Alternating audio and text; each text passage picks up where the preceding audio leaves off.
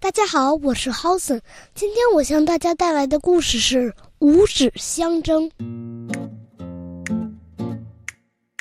有一天，五根指头聚在一起，讨论谁是真正的老大。大拇指骄傲地率先发言，说：“五根指头中，我排在第一，而且最粗大。人们在称赞最好。”或表现杰出的时候，总是竖起我，所以老大非我莫属。食指不以为然，急着辩解：“我才是老大。人们在吃饭时，如果没有我支持着，根本就夹不了菜。另外，人们在指示方向的时候，总是依靠我。”中指不屑地说。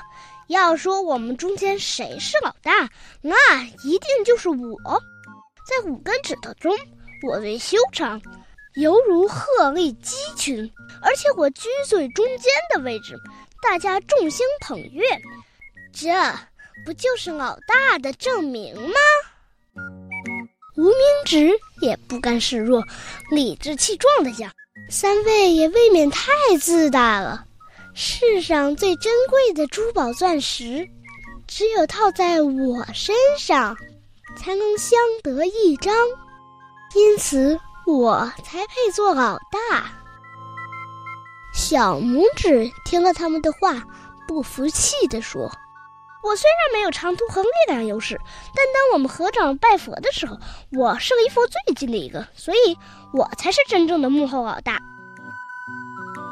五个指头正争得起劲儿，小皮球过来了，问明情况之后，笑嘻嘻地说：“你们都别逞了，如果谁能把我拿起来，那才算有本事啊！”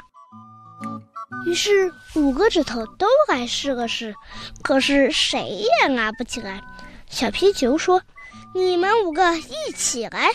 五个指头一起动，同心协力，小皮球被拿起来了。五个指头相对看了看不好意思的停止了争论。